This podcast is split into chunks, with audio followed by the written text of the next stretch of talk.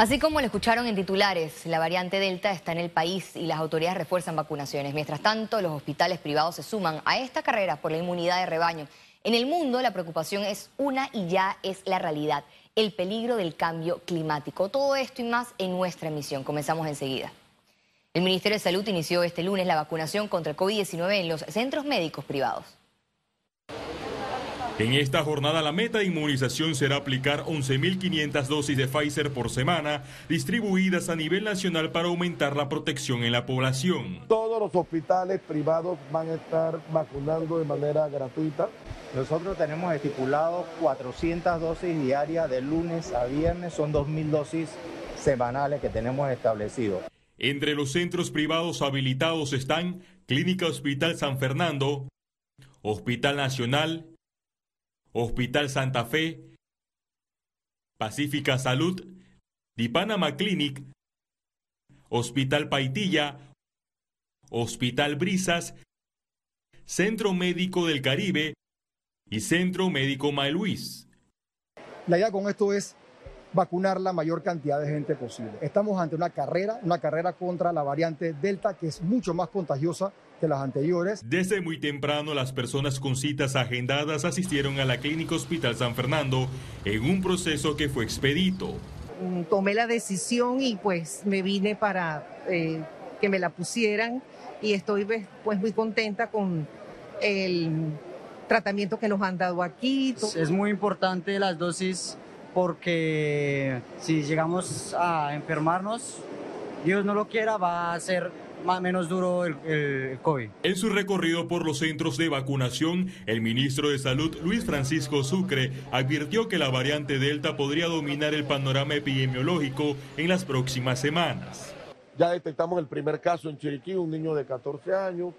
Hay dos o tres familias que han tenido contacto. Estamos esperando la secuenciación por parte del Gorgas ya estamos reforzando la secuenciación genómica en Chiriquí. Eh, bueno, precisamente con el Gorgas, vamos a esperar que vengan más resultados.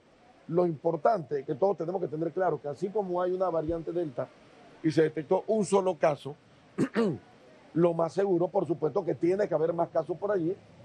El MINS aseguró que este primer contagio por la variante Delta es local y que el adolescente no reporta síntomas graves.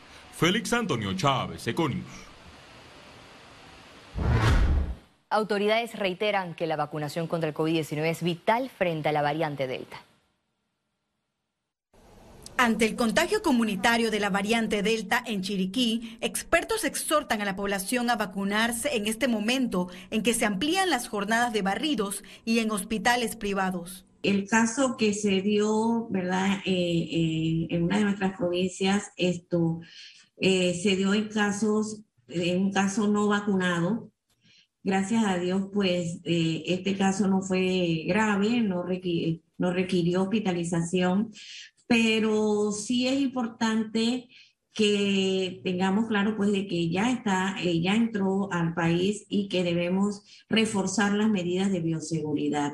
Una sola dosis puede darle una protección de, para evitar hospitalización y muerte de un 30-35% tener la vacunación completa, tener las dos dosis, te da una protección por arriba del 90%. La variante Delta del COVID es 100% más transmitible que las demás cepas. Se ha convertido en la variante predominante actualmente y tiene ciertas características. Por ejemplo, es 100% más transmisible que las variantes originales. Es decir, si la variante original podía infectar a dos a tres personas, esta, esta variante Delta va a infectar de cuatro, seis o a ocho sujetos. Pareciera que tiene mayor riesgo de hospitalización. Las personas que tienen esta variante Delta tienen el doble de riesgo de quedar hospitalizados. Las autoridades de salud se mantienen en alerta, vigilancia epidemiológica y genómica para detectar más casos. Pareciera que esta variante Delta produce más un, muy similar a un, un catarro que no produce, por ejemplo, lo que veíamos antes, que es anosmia pérdida del olfato, no es tan común, pérdida del, gusto, pero sí se mantiene eh, fiebre, malestar general, dolor de garganta, congestión nasal, dolores musculares. La respuesta ante las alertas es la vacunación. Por eso, la higiene personal y uso de mascarillas son factores determinantes para evitar el contagio. Keren Pérez, Econews.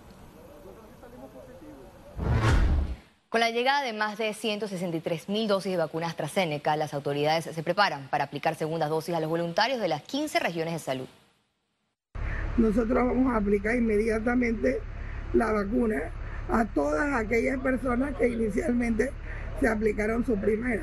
Tenemos estimado prácticamente asignar por arriba inicialmente en una sola semana más de 60 mil dosis.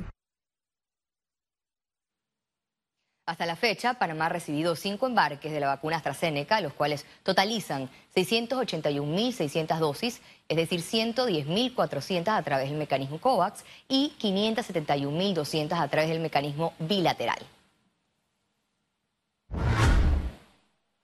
Panamá mantuvo este lunes una positividad de pruebas COVID-19 del 9%. Veamos en detalle la cifra del MINSA. 442.818 casos acumulados de COVID-19.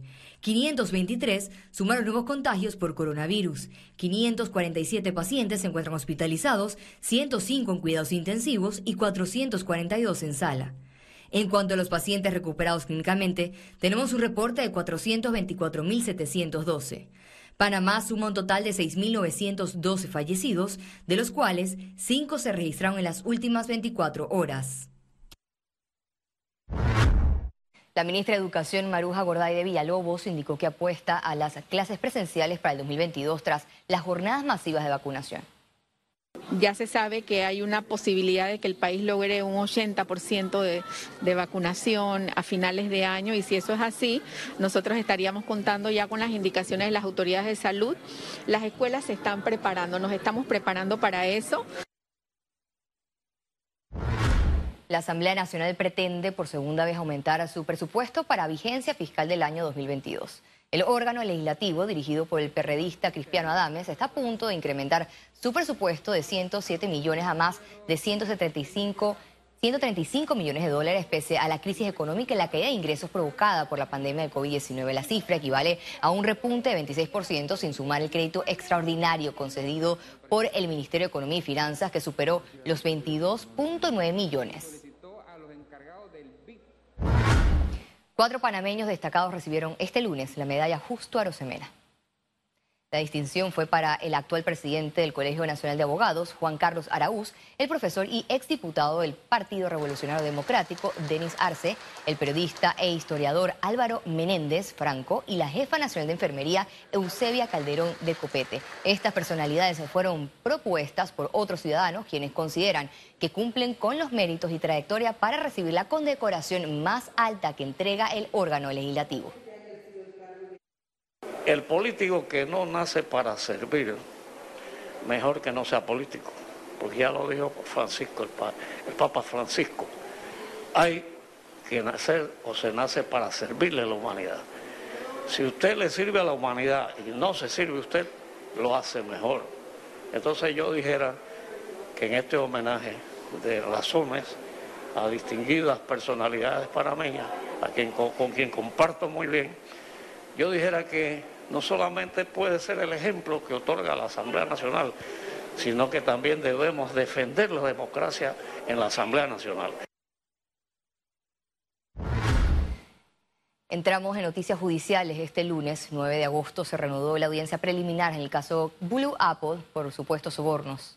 La defensa del ex ministro Jaime Ford solicitó a la jueza Valoisa Martínez el sobreseimiento de la causa. Abogados además señalaron supuestas presiones que nuestro representado no tiene en ese expediente de 352 tomos ni siquiera de manera indiciaria una prueba que lo vincule a esa investigación. Han desfilado por los estrados del tribunal una serie de abogados que han sido constantes en señalar las presiones ejercidas por el Ministerio Público a sus clientes y a otras personas dentro de la investigación a fin de qué? A fin de doblegar su voluntad y hacerlos declarar a la forma en que el Ministerio Público así lo quería. Panamá y Colombia logran acuerdo para controlar flujo migratorio. En la reunión que se llevó a cabo en Antioquía, Colombia, se acordó establecer una cuota para el número de migrantes que cruzan la frontera común. A la reunión asistió la viceministra de Relaciones Exteriores, Daira Carrizo, y autoridades de seguridad de Panamá y de Colombia. Panamá exporta. Panamá deberá cumplir 22 protocolos para retomar la exportación de carne bovina a Estados Unidos.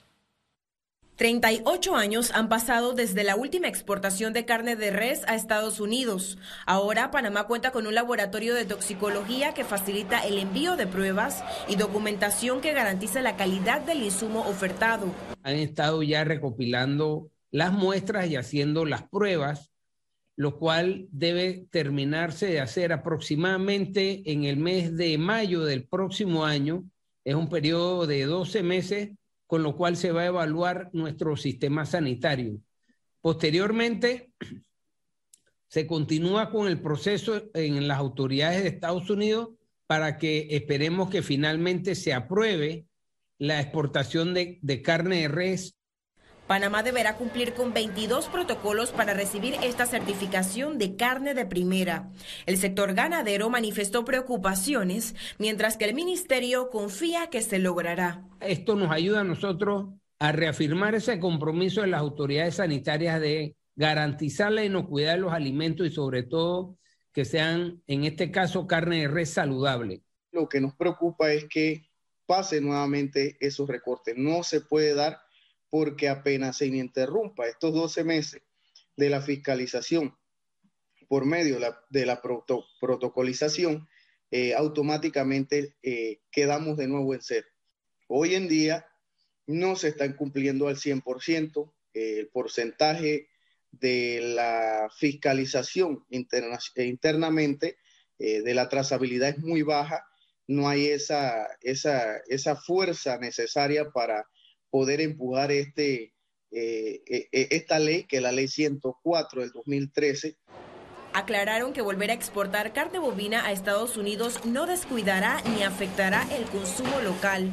No es que estamos aspirando a que toda la carne de Panamá se vaya para afuera, no. Nosotros hasta este entonces estamos más o menos entre el 94 y 95% de la producción, no las, no las comemos y el 6-5% entonces la, la exportamos. Autoridades de salud y de desarrollo agropecuario estiman que en 24 meses se pueda lograr exportar a este mercado de primer mundo en beneficio de la ganadería panameña. Ciara Morris, Econews. La empresa Limpieza y Desinfección se caracteriza por ofrecer solo productos biodegradables y no tóxicos. Encuéntranos en redes como arroba Lotus Limpieza. Presenta Economía. El presidente Laurentino Cortizo informó que del 10 al 14 de agosto se hará la transferencia del vale digital. Este es el primer pago de vale digital condicionado según los nuevos requisitos que entregaron en vigencia a partir del 1 de agosto y beneficiará a 691.506 personas. Para recibir la transferencia de los 120 dólares, los beneficiarios deben cumplir con 24 horas mensuales de servicio social comunitario o participar en cursos de capacitación del INADE o del ITSE. La Dirección General de Ingresos informó que el 31 de agosto vence la amnistía tributaria. La institución recomendó a los contribuyentes aprovechar la oportunidad y los beneficios que ofrece la amnistía para el pago de tributos generados ante el 31 de enero del 2021. Además, recordó a los beneficiarios que pueden solicitar arreglo de pago hasta el 31 de agosto del 2021. A su vez, todos los arreglos realizados durante este periodo de amnistía tributaria tendrán plazo para cancelar el saldo hasta el 31 de diciembre del 2021. En los próximos días, la Asamblea Nacional discutirá la propuesta que busca la ampliación del interés preferencial a las viviendas o apartamentos usados, indicó el diputado independiente Gabriel Silva. Lo primero es que beneficia al ciudadano que está buscando su primer hogar. ¿Por qué lo beneficia? Porque amplía sus opciones de compra. Hoy la mayoría de los proyectos nuevos accesibles al ciudadano que entran dentro del rango de interés preferencial poco a poco estamos viendo que se encuentran afuera de la ciudad, de las grandes ciudades, en las periferias. Y eso implica un gasto de tránsito, un gasto de gasolina, un gasto de tiempo. Entonces, cada vez está siendo más difícil para el ciudadano conseguir un apartamento o una casa en la ciudad de Panamá. Economía fue presentado por... La empresa Limpieza y Desinfección se caracteriza por ofrecer solo productos biodegradables y no tóxicos. Encuéntranos en redes como arroba Lotus Limpieza. Al regreso, internacionales. Quédese con nosotros, ya volvemos.